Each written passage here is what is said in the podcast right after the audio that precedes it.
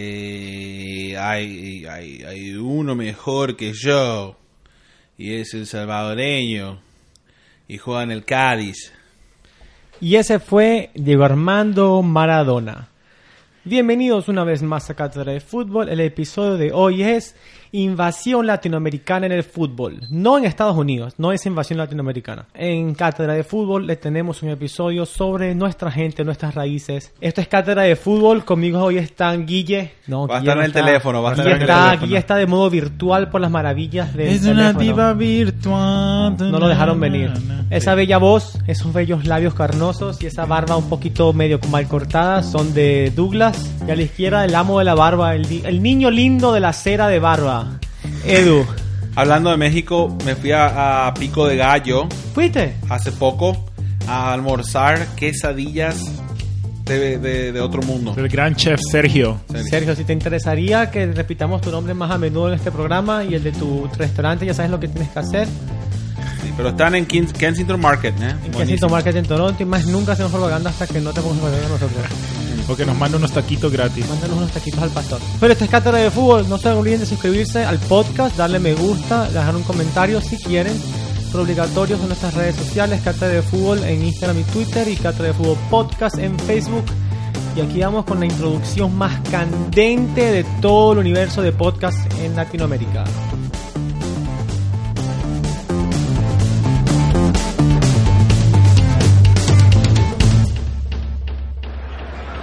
Santos. Lifts it into the area. Ebro scores! That is number 500 for Zlatan Ibrahimovic.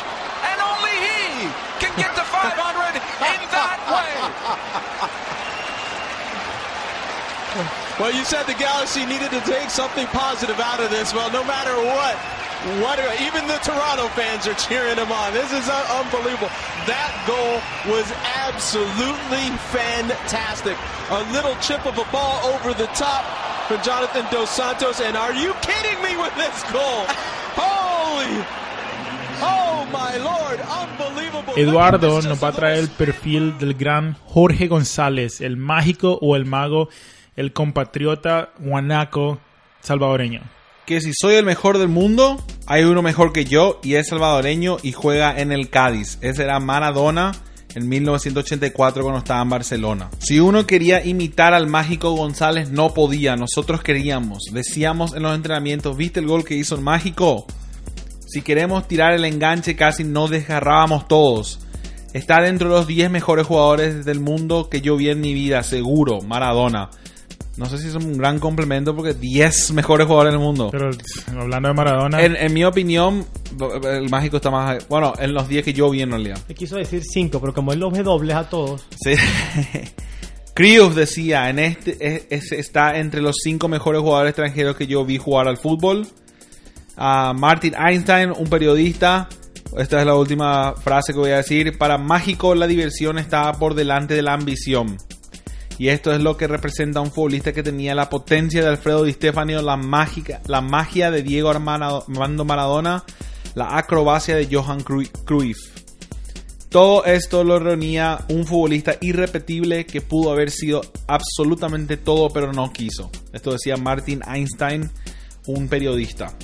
Bueno, para darles eh, una, un poquito de, de su vida, Jorge el Mágico González, o el Mago, como era conocido por el público salvadoreño en sus inicios, tuvo su primer contacto con España en el Mundial del 82 segunda participación de la selección de El Salvador en una Copa del Mundo. La actuación del combinado centroamericano no es precisamente destacada, porque fue cuando cayeron con Hungría 3 10 a 1, 1 a 0 contra Bélgica y 2 a 0 frente a la Argentina Diego Armando Maradona. Sin embargo, pese al más que discreto papel salvadoreño, un minúsculo delantero ll- llama la atención de Camilo Liz, secretario técnico del Cádiz en ese entonces.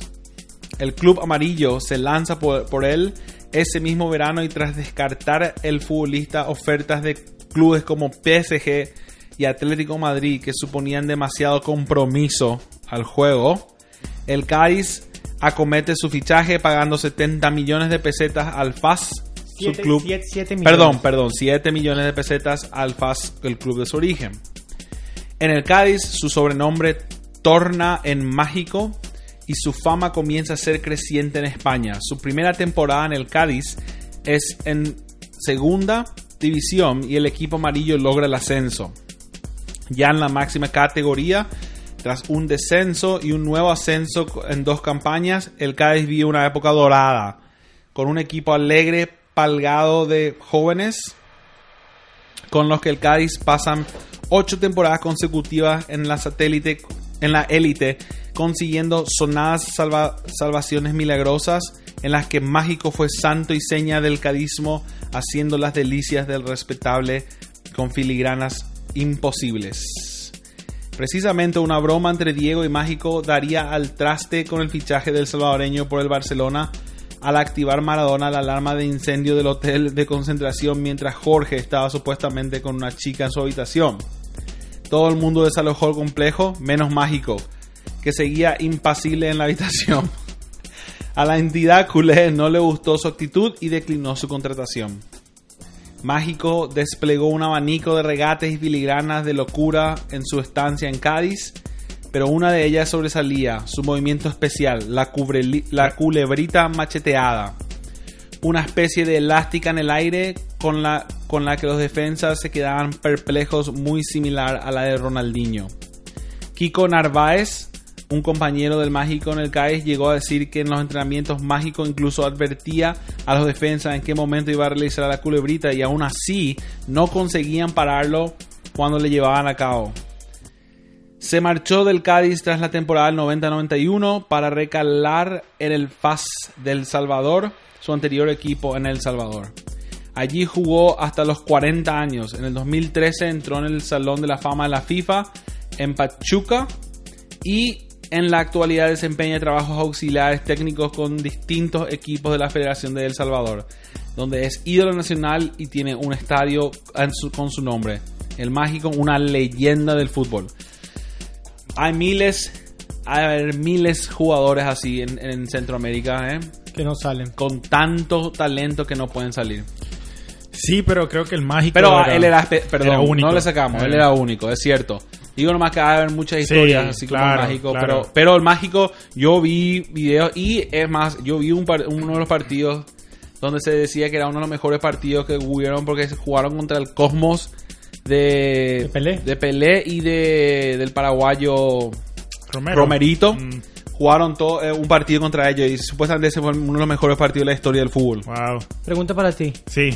¿Cuánto has intentado en tu vida realizar la culebrita La macheteada? culebrita macheteada es una de las técnicas que nunca pude. Ah, te- te enseño, Dula, yo sé, yo puedo. ¿Qué vas a saber? Eh, descríbemela, descríbemela. es la culebra macheteada era es prácticamente lo que Ronaldinho hacía es la Elástica. elástica lo que Iniesta hace pero eh, lo que tenía el mágico que lo hacía dice Cambiaba de que dirección dos veces. rápidamente y realmente lo, lo podía hacer con las dos piernas O sea, la, la de elástica de Ronaldinho es llevas el balón de adentro hacia afuera y justo cuando llega afuera lo metes adentro. sí Con el mismo pie. ¿Y cómo era la culebrita macheteada? era lo mismo pero mucho más rápido y a veces también hacía como un sombrerito hacía como el tipo hacía la culebrita macheteada y en eso un sombrerito al defensa Hijo de... No, no. Hay muchos videos, les recomiendo que vayan a buscar en YouTube ah, el mágico, la culebrita macheteada y es, e- era otro nivel. Vale la pena. Pero gracias, bueno, gracias Edu. Eh, gracias Edu, eso era el perfil del mágico y ahora nos empezamos con lo que es el tema del día, la invasión latinoamericana de fútbol. ¿A qué no saben a quién tengo en línea virtual? ¿A quién? Hola, hola.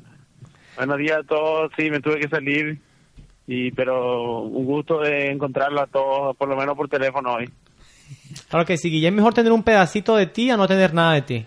¿Cómo están, la- ¿Cómo están las calles de Toronto ahora mismo? Bien, un reportaje. bien, eh, luz, no sé qué está pasando. Voy a llamar a mi, al intendente que, que venga a arreglar. Bueno, dale. Bueno, ahí Guille, cuando Guille hable, todos vamos a escucharle. Pero bueno, Por primera vez. por primera vez. Como porque- siempre, no, no, no, como siempre debe ser. Bueno, y empezamos con el tema del día. Es la invasión latinoamericana. Y quiero empezar con esto. Eh, campeones de la Champions League en los últimos cuatro años. El Madrid 2017-18. Escucha esto. Keylor, Marcelo, Quesada, Casemiro. Madrid 2016-2017, Keylor, Danilo, Marcelo, Casemiro, James. Madrid 2015-2016, Keylor, Danilo, Marcelo, Casemiro, James. En el Barcelona 2014-2015, Bravo, Adriano, Dani Alves, Douglas, Macherano, Rafinha, Messi, Neymar, Suárez. Campeones de la UEFA Cup en los últimos cuatro años. Atlético Madrid en el 2017, 18, Alex Dos Santos, Axel Werner de Argentina, Jiménez, Godín, Correa. El, el Manchester United en el 2016-2017, Romero, Rojo, Valencia. En el Sevilla el 2015, Facio, Pareja, Vanega, eh, Cristoforo. Y en el Sevilla 2014 otra vez, Barbosa, Pareja, Vanega, Cristoforo. ¿Qué es lo que tienen en común todos estos equipos? ¿Quién me dice? Latinada en todos lados. La latinada en todos lados. Casi, la, casi la mitad de cada equipo era latino, ¿eh? Sí. Te puedo dar un, un- ya que ya que quisiste traer, ah, tú traes al Inter sin darte cuenta. Equipo del Inter, de, campeón del 2010 la Champions League. Cuenta, a ver, cu- cu- cuenta con tu mano. Bueno. Julio César, Uno, Uno. Maicon, dos, Lucio, tres, Walter Samuel, cuatro, Javier Zanetti, cinco, Cambiazo, seis, Diego Milito. siete. 7 de 11 jugadores. Y hoy vamos a Siete, celebrar. once. Sí, cu- eh, ¿cuántos, Julio César. Ya lo contamos ya. Decir, ¿Cuántos eran en total? 7 de 11. Increíble. Y en la banca teníamos a Iván Ramiro Córdoba, que es colombiano. Increíble. Sí, hoy celebramos el episodio para ah, celebrar a los latinoamericanos en Europa. Y hoy tengo muchas estadísticas. Si a vos te gusta la estadística, ahora te tengo mucha estadística.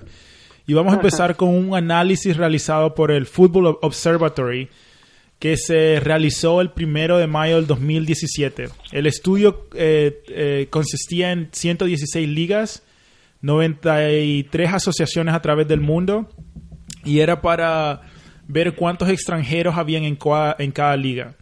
El estudio encontró que habían ah, 12.051 jugadores extranjeros en estos 2.120 clubes que se hizo el estudio y el promedio era que había 5 puso- 5.7 extranjeros o 20 21.6% de equipos eran, eran extranjeros. Eh, obviamente había, había mucha variación. Por ejemplo, en la Confederación de Oceanía había por lo menos 27.9% de, lo, de, de la plantilla eran extranjeros, que era un promedio de 7.6 jugadores extranjeros. Y en la Conmebol es donde menos extranjeros hay, con solo 11.9% o un, a un promedio de 3.2%. ¿Por qué creen que es esto? Hola, hola. Sí, Cuando decís extranjero, vos decís no, no sudamericano, no de Comebol. Sí, no de Conmebol. O sea, Ah, bueno. el estudio, perdón, sí, tendría que haber dicho esto. El estudio lo que hizo era que si vieron que un jugador era, por ejemplo, de Venezuela, que se jugó, su- eh, hizo eh, su primer, eh, debu- debutó con su equipo en, en Venezuela, entonces ese jugador era un, un jugador doméstico de Venezuela. Cuando ese jugador se iba a otra liga, él era considera- considerado un jugador extranjero ya. Claro. Por ejemplo, Messi era considerado como un jugador extranjero, ah, aunque él tiene una ciudadanía europea ya. Pero él no jugó nunca profesionalmente fuera de, eh, fuera No. de España. Pero, eh, pero jugó en las menores en, en, En en- Newell's. en Newell's. Pero, bueno, pero ahora, ¿estos son extranjeros o son latinos? Estos son extranjeros. Ok. Muy buena pregunta, sí. Eh, quiero, quiero empezar con extranjeros en general y después ir a los números más, vamos a ir a ver lo que los latinos realmente hacen. Me pregunto, ¿tú sacaste estas, estas estadísticas de donde Donald Trump saca sus estadísticas también? No, no, no, no, en Football Factor, no, Football Observatory. Ah, él saca de Racist Observatory. Bueno, y les quiero dar un poco de, de más, am, ah, un poco más de datos en este estudio. La UEFA, porque vamos a hablar de la UEFA, tiene 8.808 extranjeros, que de todas las confederaciones es la confederación que tiene más, más extranjeros en, en- en- en sí. ¿Por qué creen que es esto? Bueno, antes de eso, ustedes no me, perdón, antes que eso, ustedes no me respondieron la pregunta que les hice antes, que por qué creen que la CONMEBOL tiene ah, tan pocos extranjeros comparados a otras federaciones. Y porque no nos hace falta que vengan los jugadores extranjeros. Tenemos suficiente riqueza local para, para abastecer nuestros equipos. Absolutamente, sí. El, el- el talento existe ahí. No, entonces los clubes. Y bueno, ya, además que lo, obvio que es que lo- los, los eh, jugadores extranjeros que valen la pena cuestan mucho dinero. Y si me dejas meterle un dato más, Obviamente el jugador cuando, cuando quiere cambiar de equipo, quiere cambiar de liga, también quiere velar por su propio bienestar, tanto económico como social, cultural, seguridad. Obviamente un jugador que ya, que ya pertenece a una liga extranjera que sea de calidad, que te ofrezca todas esas seguridades sociales, no te interesa venir a un, a un continente en el que posiblemente no tengas esos mismos beneficios. Bueno, me gusta eso porque nuevamente... Sí, decí. pero en- no, y que en, en- Cristian, hoy en día en el Brasil y hasta en Argentina están pagando mucho dinero, ¿eh? En, en, en, en Sudamérica y bueno... Y, Pero son y- pocos, Guillermo. Son, son Boca, Boca, River. eh, son pocos. Sí, son pocos. Y bueno, no, pero en Brasil ahora el Corinthians, el... Son eh, unos cuantos el nomás también.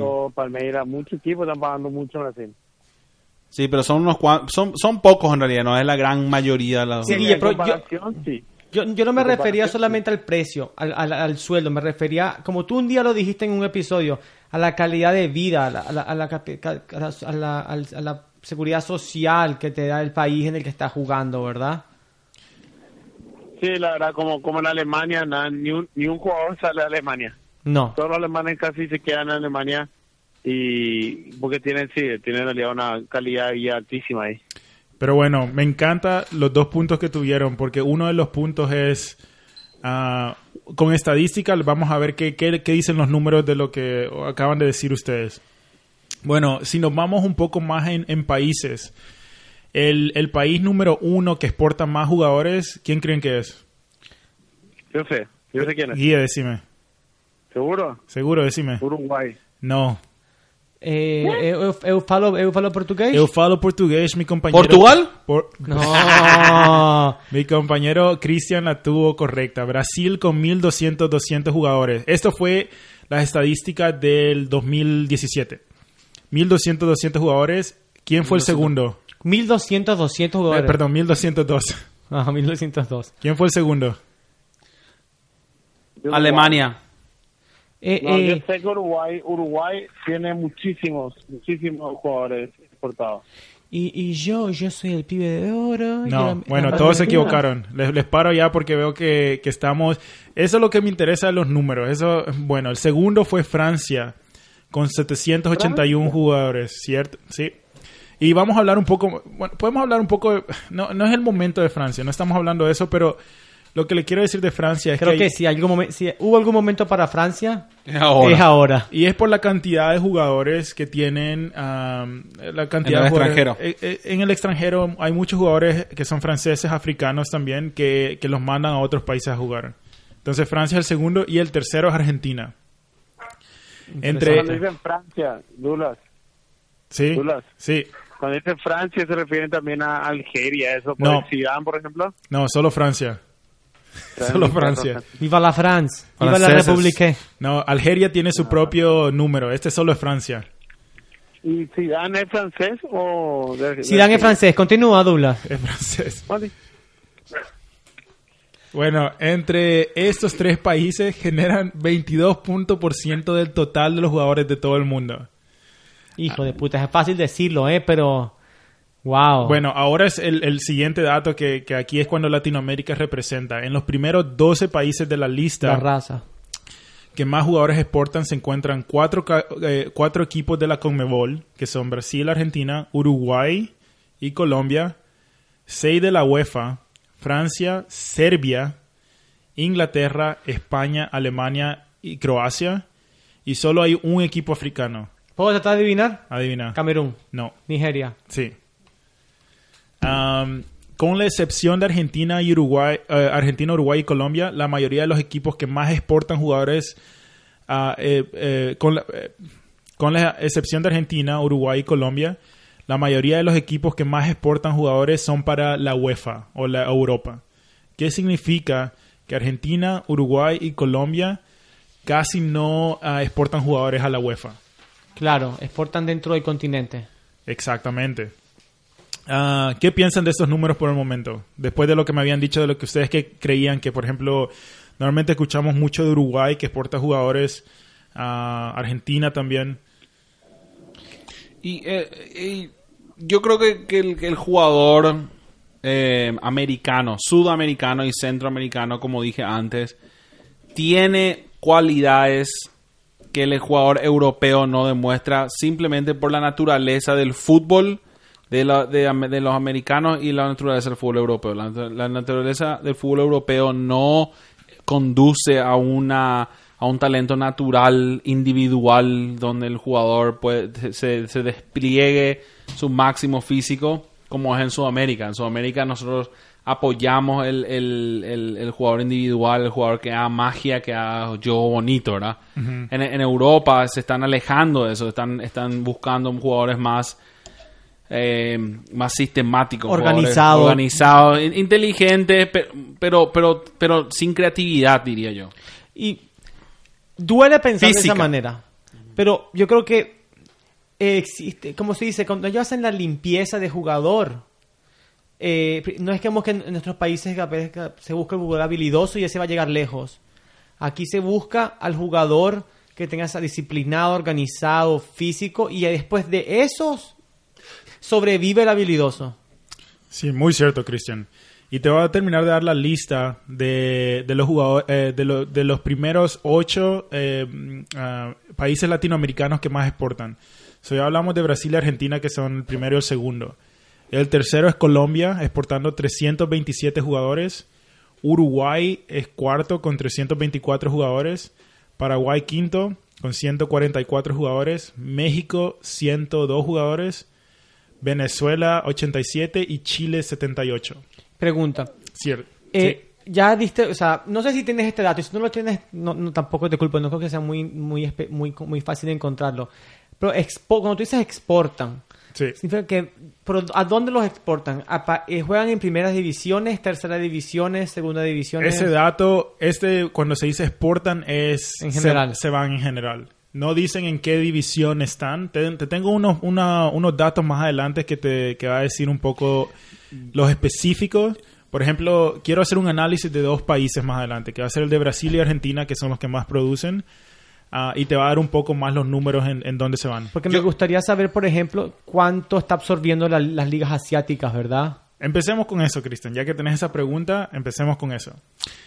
Edu, decime No, no, algo. yo creo que, que son jugadores de todo, de todo, de todo. o sea, Son jugadores que los europeos vienen y hacen, que, eh, crean contrato y le, y le llevan a Europa. Guille, eh, ¿tenés algo que decir en este momento antes que, que haga el análisis de, de dos equipos? No, no, la verdad que no, muy interesante todo lo que están diciendo. Eh, los números eh, dan hablar- para hablar en realidad. Yo, yo eh, sería interesante ver los números per cápita también, porque un país como Uruguay, por ejemplo, tiene muy pocos jugadores, pero si miras, eh, exportan que un tercio, creo que es lo que exporta Brasil, o cuánto es. Sí, ter- un punto Argentina. excelente, cierto. Algo así, pero Uruguay tiene como nueve veces menos eh, Población. población. que Argentina, ¿verdad? Entonces Argentina está como los 30 millones o 10 y Uruguay está como los 3 millones, o sea que 10 veces más o menos. Pero creo que exportan la mitad o un cuarto de jugadores Muy cierto. que hay. Muy Sí, cierto. que es muy interesante ver, en, en Uruguay se vive mucho el fútbol. Y, pero sí, en realidad muy buenos puntos todos los que están dando los muchachos aquí. Aprobado. Aprobado. Cuando, aprobado Guille, por Guillermo. cuando Guille te aprueba es como que llegas a otro nivel. Se siente una felicidad. Bueno, Bueno, el análisis de Brasil de dos equipos. Empecemos con Brasil porque es el que más exporta. Ah, vamos a hablar de los primeros cinco países donde más brasileños se van a jugar. ¿Quién creen que, dónde, dónde creen que van lo- la mayoría de los jugadores brasileños? a Portugal porque hablan portugués. Eh, buen, buen, buenísimo punto. Y sí, se van a Portugal. Portugal es la 221 jugadores brasileños se van a Portugal. Ah, segundo, Y yo creo que seguramente Italia. Italia. Muy bien, Cristian, con 70 71 jugadores. Bueno, y les doy los, los últimos porque ya no quiero que adivinen todo. Japón, tercero, Turquía, cuarto y España, el quinto. Algo que es interesante es eh, que nos está dando la- lo- los datos nos dan un poco de la edad media. Eh, la edad media de los jugadores brasileños en Portugal es una edad de 26.2 comparado a, a Italia es 27, a Japón 27, Turquía 29. ¿Qué es lo que te da a, a ver que, que la, que la, que los jugadores que se van a Portugal tienen menor edad. ¿Qué cre- ¿Por qué crees que pasa eso? Porque se, se están yendo más jóvenes a Portugal. Así es, capitano, así es. Eh, Abre- abren ¿están sus más puertas. eh, se, se van más jóvenes a Portugal. se- sí, se van más jóvenes a Portugal. Ahí empiezan la carrera europea en, en- en Portugal y ahí dan el pase a, a España. En- si vemos los, los números de Argentina, dam- dame un segundo. Aquí están los números de Argentina. Eh, la mayoría de jugadores se van a Chile. 106 jugadores están en Chile. Eh, segundo es México con 97. Tercero es España con 75. Cuarto Italia con 62. Y Bolivia con 38. Acá algo que es interesante es que la edad media de los jugadores argentinos en Chile es de 20, eh, 28.5 años. Que significa que muchos jugadores mayores están yendo a Argentina a jugar a- a Chile. Y es muy raro porque en Chile no se habla español, entonces no sé cómo hacen para comunicarse. ¿En Chile? ¿Qué es lo que hablan? Bueno, ellos dicen que hablan español, pues, pero realmente no se entiende nada lo que dicen los Hablan chilenos. chileno. Hablan chileno. Sí. Eh, un dialecto. Sí, pero eso, eso también eh, porque, mira, el, el equipo chileno, los jugadores quizás ya, ya, ya, o sea, los jugadores argentinos quizás ya tuvieron su trayectoria en Argentina y, y al, eh, cuando ya estaban más, los, los- los equipos chilenos tienen sus jugadores jóvenes habilidosos, entonces quizás buscan un, un veterano. Van a reforzar. Sí, porque los argentinos tienen muchos jugadores con personalidad muy fuerte y, y en realidad a veces tener esos jugadores te, te refuerza impresionantemente, le, te da madurez al equipo y le ayudan a los más jóvenes a, a crecer, a, o sea, a crecer y a, ¿cómo te dice? a formarse en, el, en, el, en la vida del futbolista. Claro. Y por eso quizás los se van un poco más viejos, porque son los más veteranos. No, ellos no quieren, ellos tienen sus jugadores habilidosos. Muy ¿verdad? cierto. Ellos no, no quieren más jugadores habilidosos. Totalmente de acuerdo, Guille. Um, Cristian, Sí, me, me parece un poco raro la cantidad de argentinos que se van a México.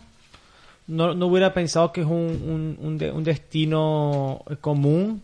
No me impresiona que España e Italia estén ahí realmente.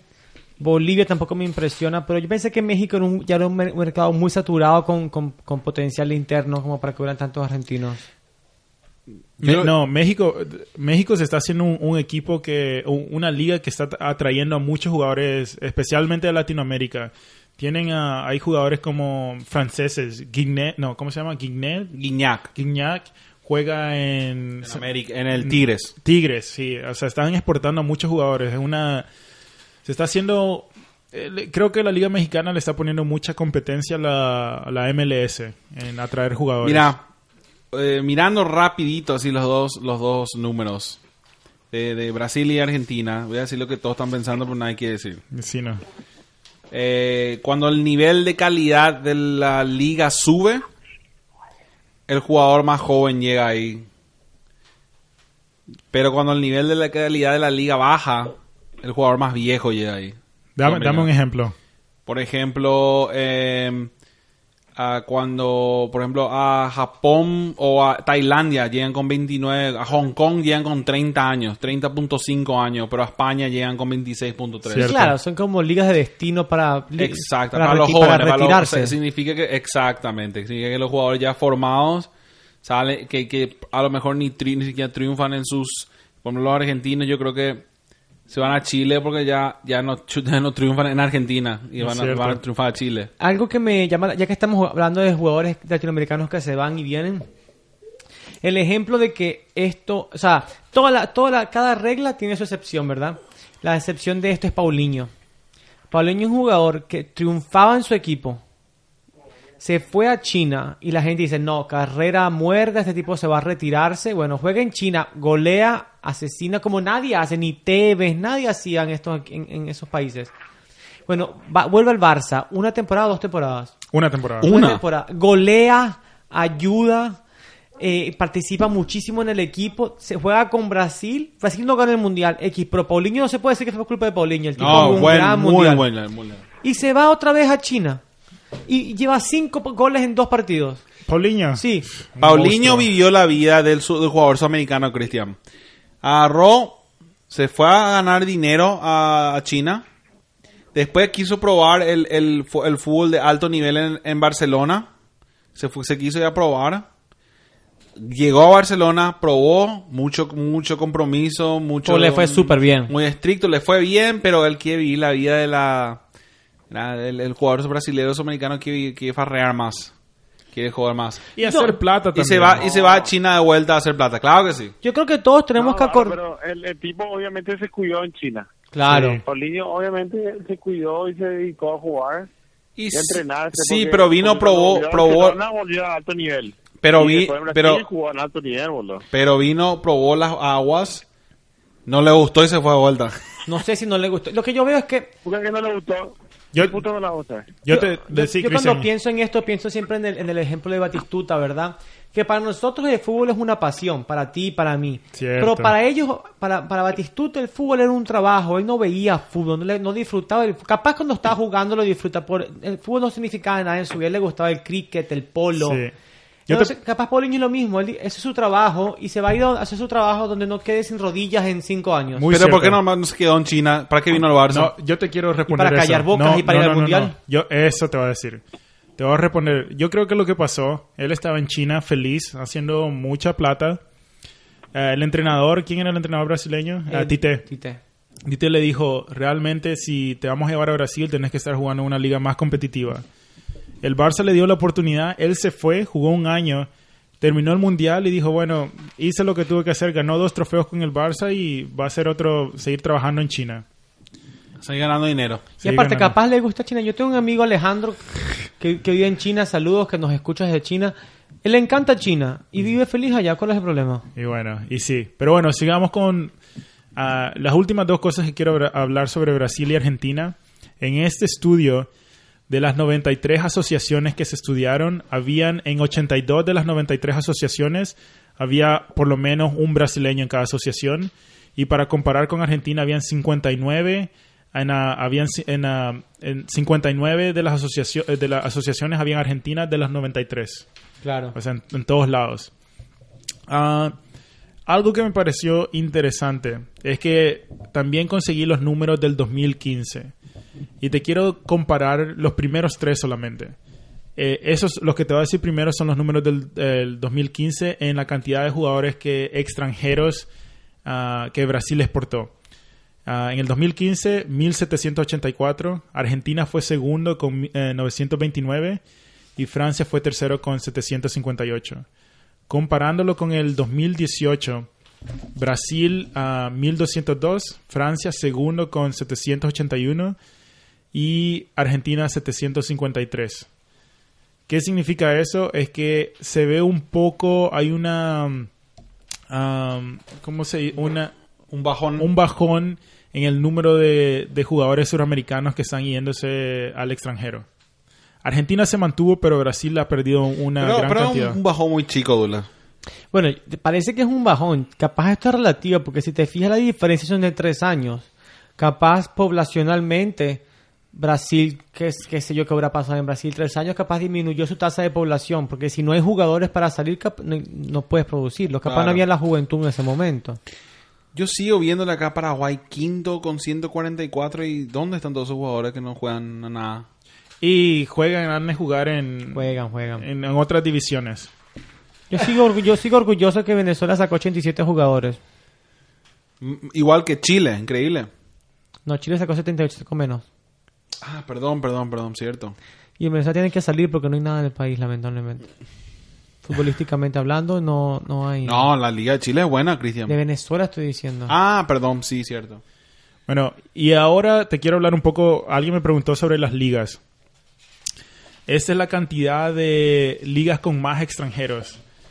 Inglaterra, la Premier League, la primera li- eh, división en Inglaterra, tiene 69% ah, de extranjeros en la liga.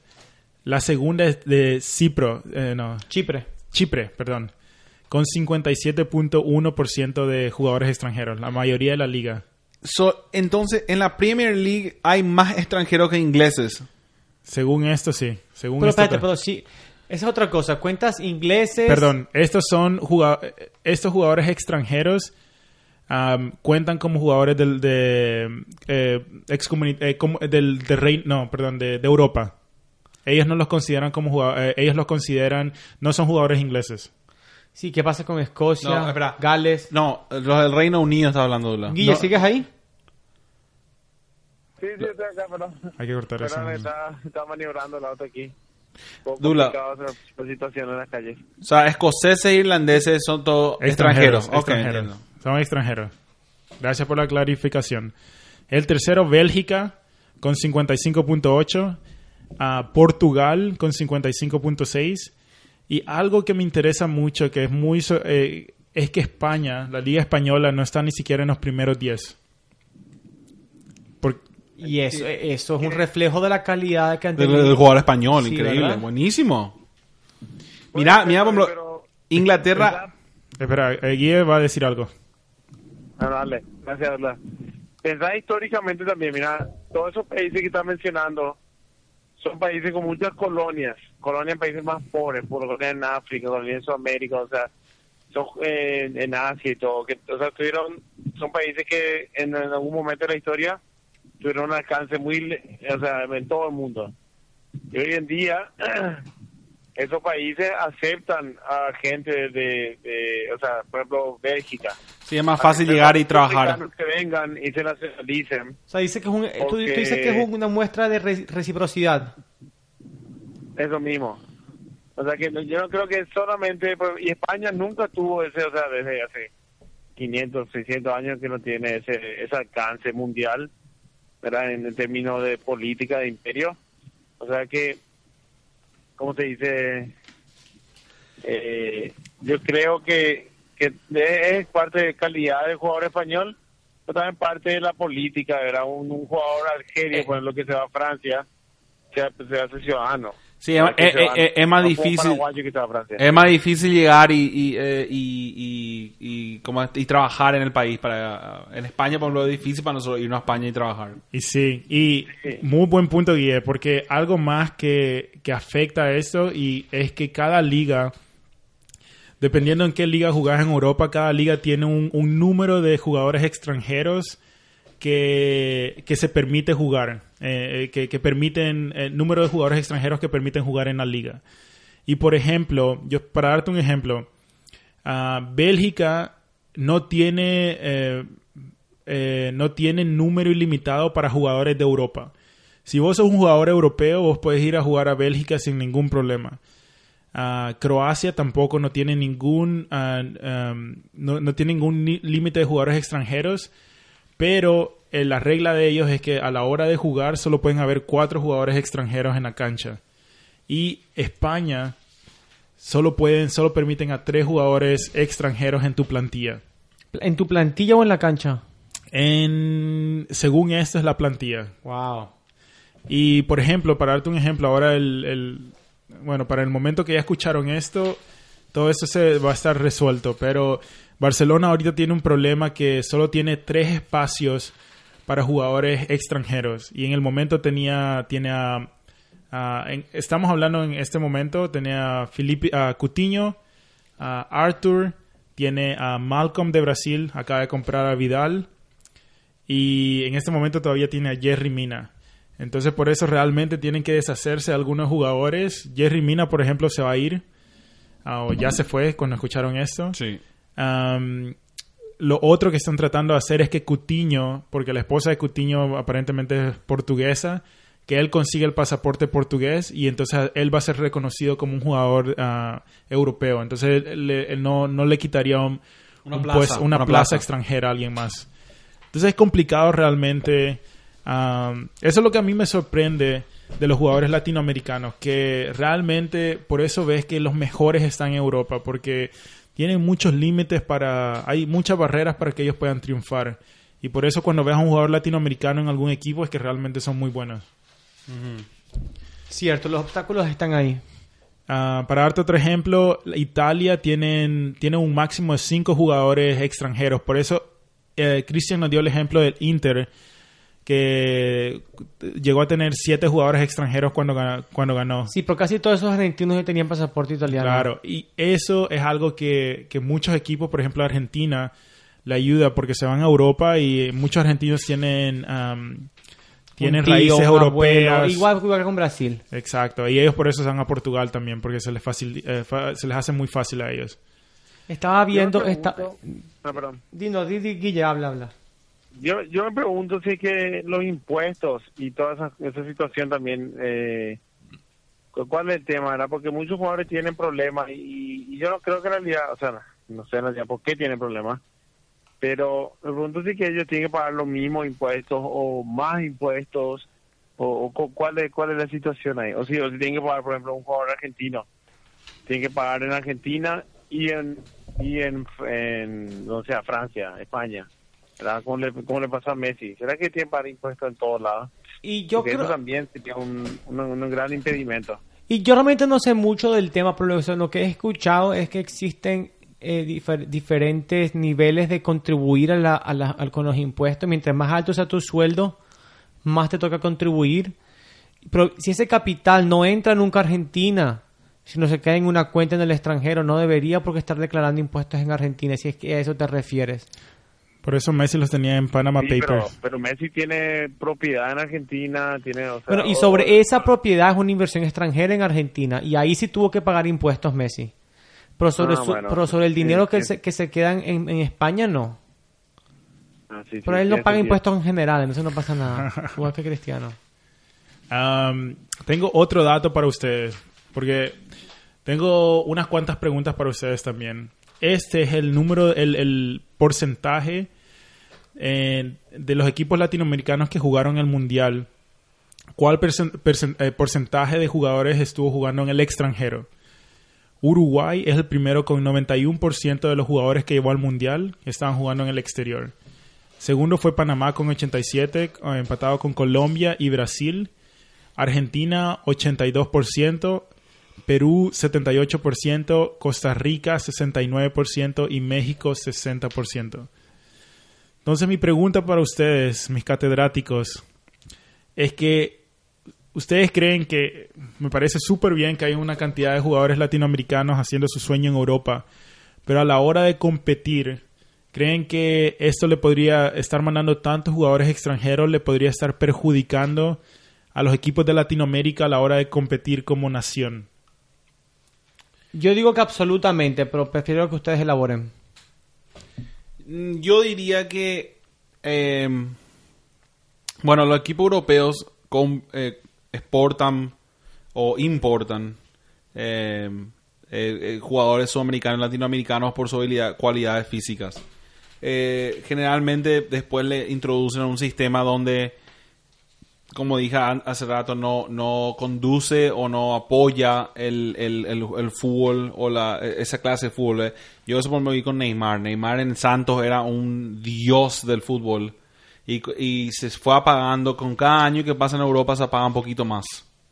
¿verdad? Y no, no sé si es que en Santos hubiera seguido lo que era de siempre, pero cuando, pero, o sea, obviamente eh, yo creo que afecta. Ahora, al mismo tiempo, el fútbol europeo es un fútbol bastante fuerte, o sea, es importante de, eh, eh, Desarrolla. Sí, es importante eh, desarrollar un poco de disciplina, un poco de, de- de- de- bueno, disciplina y responsabilidad a la- a- y, y vocación entre los jugadores ¿verdad? sudamericanos y centroamericanos y eso es algo positivo, pero al final del día yo creo que, o sea, en la larga creo que le está afectando ahora a, a Sudamérica.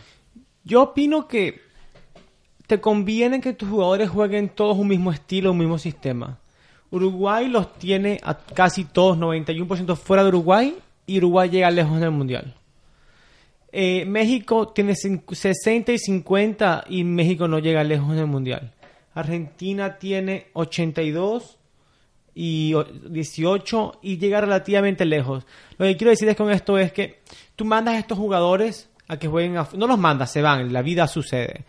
Y se, se- como dice Eduardo, se acoplan un sistema distinto, una mentalidad distinta, como hizo Neymar, y después Neymar vuelve a jugar con gente que lleva tiempo jugando en su liga local y no saben cómo adaptarse a ellos.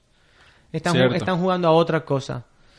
Fácil, yo, lo, que, lo que yo siempre opinaba, que, digo, que un país que realmente se toma en serio su desempeño mundialista, debería mandar al mundial al equipo local que tenga más nacionales. Son gente que ya lleva jugando juntas 4, 5, 10 años, se conocen de memoria. Porque para mí el impedimento número uno de las selecciones mundialistas es lograr que 22 carajos aprendan a jugar juntos en 15 días. Sí, muy, muy buenos puntos realmente. Guille, ¿tenés algo que agregar a eso? Guille, Yo, ya cállate, cállate, perdón, perdón, perdón. Michelle me está mirando acá, la señora. No sé. Está mirando, está dando mirada. no importa, todo se corta.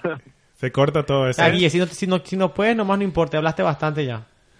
No, no, es que me, me, me perdí, me perdí un poco del tema. Ah, Eh, ¿De qué estamos hablando? Del béisbol. no, eh, No, no, ¿Qué no, opinas? Ah, ¿Les ah, afecta? ¿Les afecta? No, sí, pero, espera, nada. Empezar, empezar para... ¿Empiezo? Sí, decir, bueno, yo creo... ¿Qué ¿Dónde vives? ¿En Michigan? ¿Ya deberías haber llegado a tu casa?